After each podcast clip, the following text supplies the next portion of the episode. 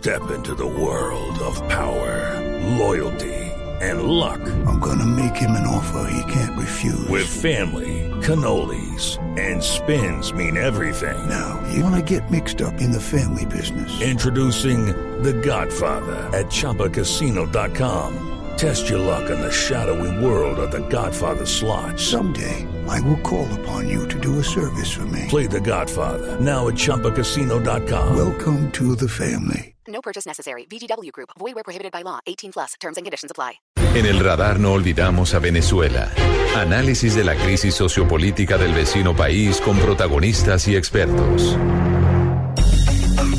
Muy bien, una de las eh, noticias eh, más importantes de la semana tiene que ver con la política en el vecino país de Venezuela, donde ya se ha confirmado la convocatoria a elecciones presidenciales antes del próximo 30 de abril, una decisión que ha generado múltiples reacciones, no solamente en el hemisferio eh, americano, sino también en Europa, en otras eh, latitudes, donde hay preocupación por lo que viene, por lo que puede ocurrir de cara a la continuidad en el poder de Nicolás Maduro y eh, a la transparencia de unos comicios que van a tener, por cierto, a la coalición opositora por fuera. No va a poder presentarse al menos varios partidos que la representan por cuenta de una decisión del Tribunal Supremo de Justicia.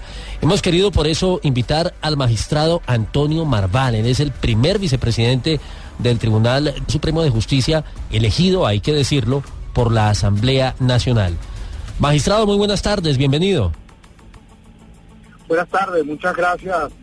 Un gran saludo a nuestro hermano país de Colombia. Muchas gracias a usted, a Blue, por la invitación. Magistrado, quiero preguntarle inicialmente, pues, ¿a qué obedece esta decisión del Tribunal Supremo de Justicia? ¿Cómo explicar un poco a los colombianos y a los oyentes en América Latina, también en, eh, en eh, Venezuela, quienes nos siguen a través de lurradio.com, esta determinación que afecta a la coalición opositora?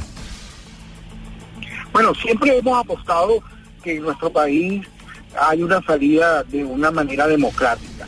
Y por supuesto la manera democrática sería a través del el voto popular, a través de una elección. Pero evidentemente que en Venezuela no están dadas las condiciones para una salida a través de un sistema electoral. ¿Por qué no están dadas las condiciones? En primer lugar, porque el gobierno, mm, en su afán de destruir a, a los disidentes, eh, bueno, utiliza en, este, esta oportunidad el Tribunal Supremo de Justicia, que se encuentra allá en Venezuela, como un brazo ejecutor de todo su... Eh, es un apoyo más que tiene el gobierno. En Venezuela, lamentablemente, no hay esa separación de las instituciones, esa separación necesaria en todo Estado democrático de las instituciones. De manera que no puede un tribunal supremo estar a, los designios de lo que es un gobierno eh, totalmente distinto y va en contra de, todo lo que hemos aprendido de la separación de los poderes. Entonces, esto evidencia una vez más que en Venezuela no están dadas las condiciones para una convocatoria de elecciones, primero por como lo como lo dije anteriormente, eh, la, ventaja que, por el hecho de ser gobierno, no hay tampoco un, sistema fidedigno de, de, lo que llama el registro electoral para las personas votantes. Hubo eh, en la última elección personas que estaban inscritos en un sector fueron trasladados para otro sector. Entonces eso también va a influir en, ese, en esa ventaja que tiene el gobierno a la hora de una elección. Y por último, bueno, esta nueva decisión que pone a la MUN fuera de, del contexto para, para una tarjeta y que para participar como un, como, como un sistema electoral. De manera que lamentablemente quienes estamos eh, mm, viviendo y estamos sintiendo lo que, lo que, lo que el pueblo venezolano está atravesando, vemos que se nos aleja con esta decisión la posibilidad de una salida electoral de Venezuela.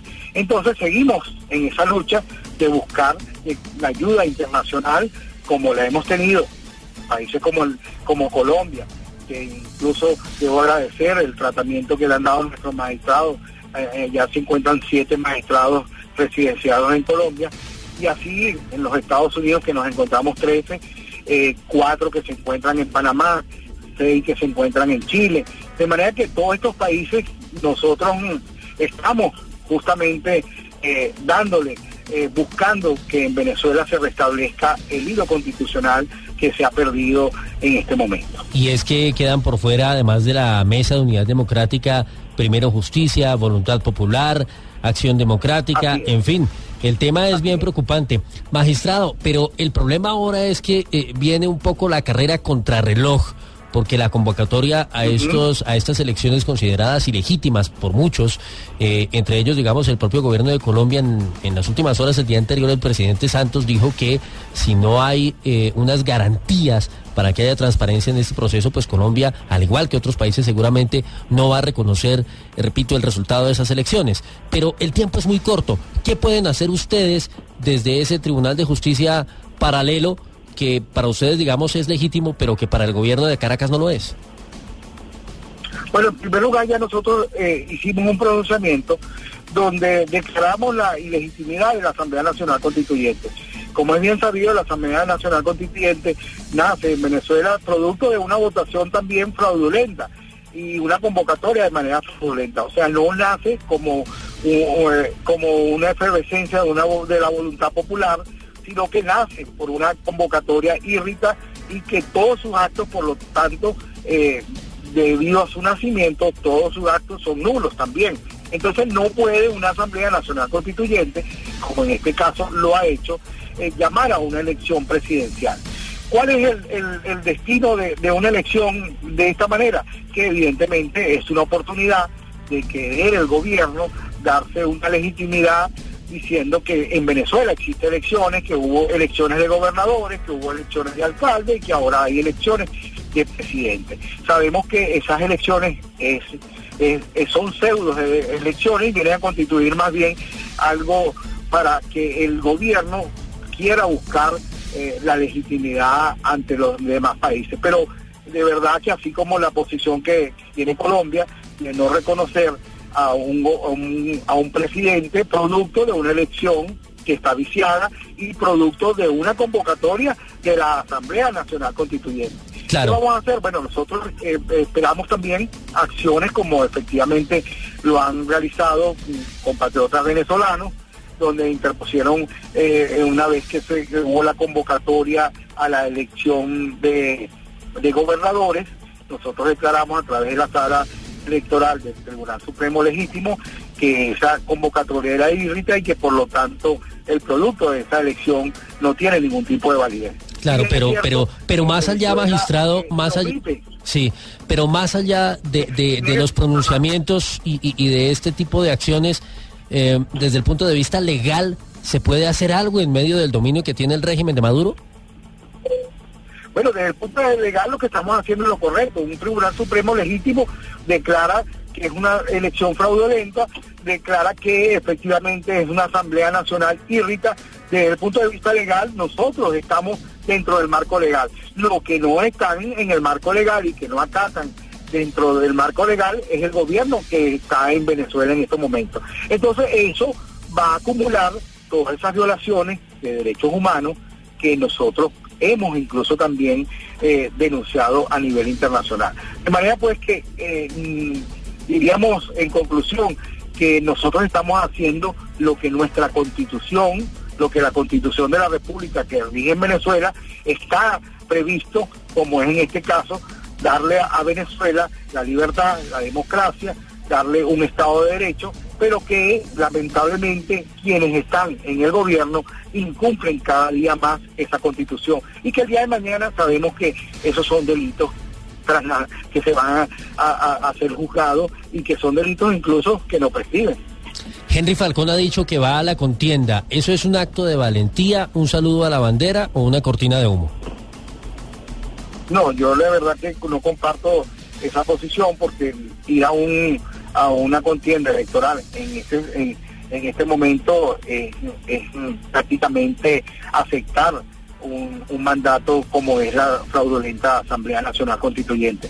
Entonces quienes eh, acepten ir a, esa contienda están aceptando y están no validando, pero estarían eh, incumpliendo también lo preceptuado en nuestra constitución. Es decir, lo mejor que puede pasar es que vaya Maduro solo para que sea completamente ilegítimo lo mejor que vaya, que, que, hasta que no se den en Venezuela las condiciones electorales necesarias, con primero la, la designación de los rectores, así como mm, ya los rectores, eh, eh, su, su término, su periodo cumplió, de manera que tiene que haber eh, la elección de unos nuevos rectores y esa, esa, esa elección le corresponde en este caso a la Asamblea Nacional legítima, que sí es la Asamblea producto de la voluntad del pueblo, así como fuimos elegidos nosotros porque se había vencido eh, un periodo a unos magistrados y por otra parte porque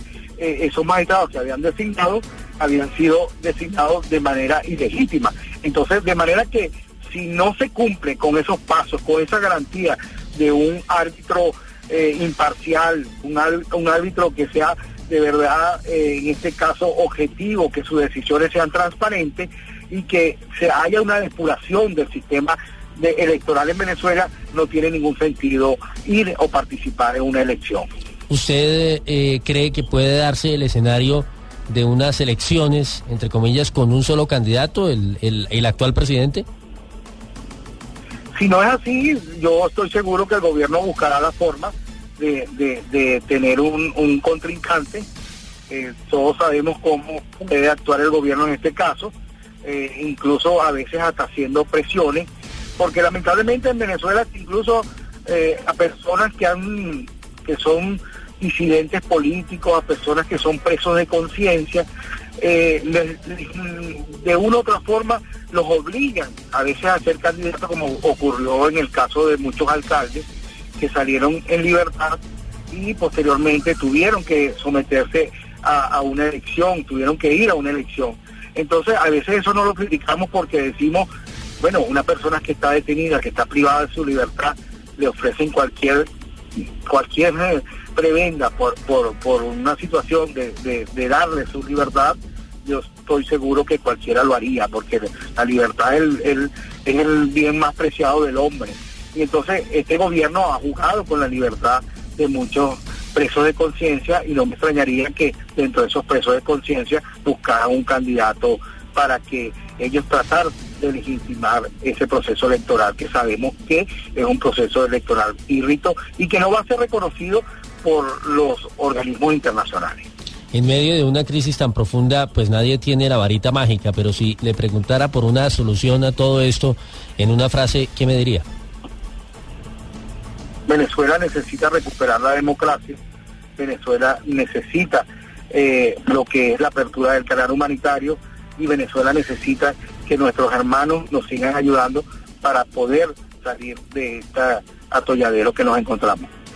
Magistrado, una pregunta final. En la sede donde alguna vez ustedes estuvieron funcionando en, eh, en, Caracas, en Venezuela, hubo un episodio que nadie olvida por hechos recientes que también pasaron allá en su país y es el sobrevuelo de un helicóptero que estaba al mando del ex capitán Oscar Pérez, quien finalmente fue abatido en un operativo todavía muy polémico frente al cual se ha pronunciado también esta semana la ONG internacional que funciona, además allá donde usted se encuentra, Human Rights Watch. Eh, para usted, eh, ¿qué, ¿qué, concepto, digamos, le merece, cuál es la visión del final de Oscar Pérez y lo que sucedió alrededor de ese episodio?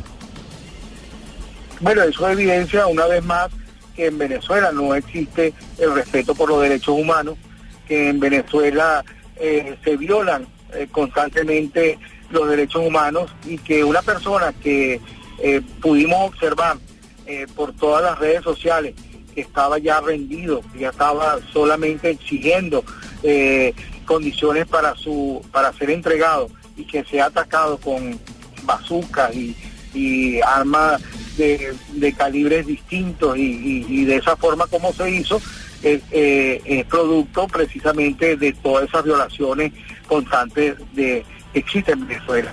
Y que sabemos que si bien es cierto en este momento se encuentran apoyados por un tribunal supremo que está ya en Venezuela a la orden de, la Asamblea Nacional y a la orden de, Maduro, eh, esos crímenes que cometieron en el caso de Oscar Pérez no van a quedar impunes y que bien sea la justicia internacional y estoy seguro que la justicia nacional eh, los va a hacer que ellos paguen por ese crimen. Magistrado Antonio Marval, eh, muchísimas gracias por atendernos en el radar de Blue Radio, la mejor de las suertes Y bueno, que ojalá esas Gracias acciones que ustedes. están eh, eh, impulsando allí en Washington tengan un final feliz. Y gracias por, por, por la entrevista y gracias por, por ese calor de hogar que le han dado a nuestros hermanos venezolanos que se encuentran allá en Colombia. Muy bien, siempre bienvenido. Este es el radar de Blue Radio.